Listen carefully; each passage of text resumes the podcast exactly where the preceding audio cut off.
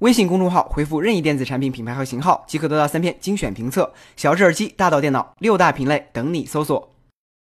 从单纯的无线通讯设备到成为移动互联网时代的核心入口，手机形态的变化不仅让人们感受到了科技给人带来的改变，也把手机价格推到了比笔记本还高的水平。iPhone 八将成为有史以来最贵的 iPhone，似乎早已不是什么新闻。据外媒最新消息，iPhone 八的起步价格将达到九百九十九美元，这价格已经超过了九百六十九美元二百五十六 GB 的 iPhone 七 Plus 以及九百五十美元左右的三星 Note 八，而且这还是乞丐版六十四 GB 版本的价格。消息还表示，iPhone 八将会突破以往最高二百五十六 GB 的存储容量，新增。五百一十二 GB 的版本，iPhone 价格再创新高。除了配置升级的原因之外，还与内存、OLED 屏幕等硬件成本的上涨有关。因此，不光是 iPhone，三星 Note、一加旗舰等机型价格也都上调了近一百元。所以下月中旬，关于 iPhone 的文章标题，小编都拟好了，就叫 iPhone 八上市，三星或成最大赢家吧。至于下一代三款新 iPhone 的发布时间，有外媒预测，今年的苹果秋季新品发布会将于九月十二日举办。九月十五日，三款新 iPhone 将会开启预售，然后在九月二十二日正式开卖。提前确定具体时间，不仅是为了让运营商做好准备，也可能是为了让部分果粉和医院做好准备。在距离 iPhone 八进入市场还有不到一个月的时间里，刚刚发布了 Note 八旗舰的三星也在想尽一切办法抢占市场。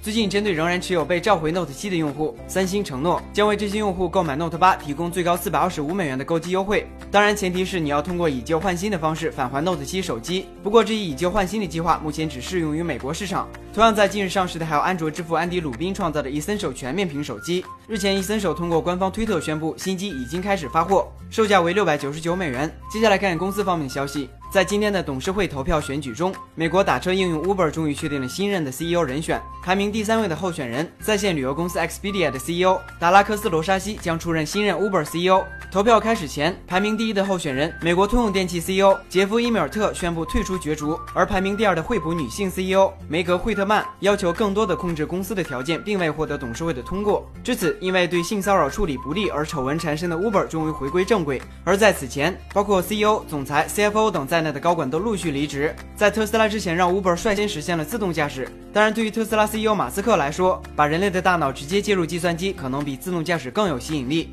据外媒报道，由他联合创立的人脑互联技术公司 Neuralink 最近获得了两千七百万美元左右的融资。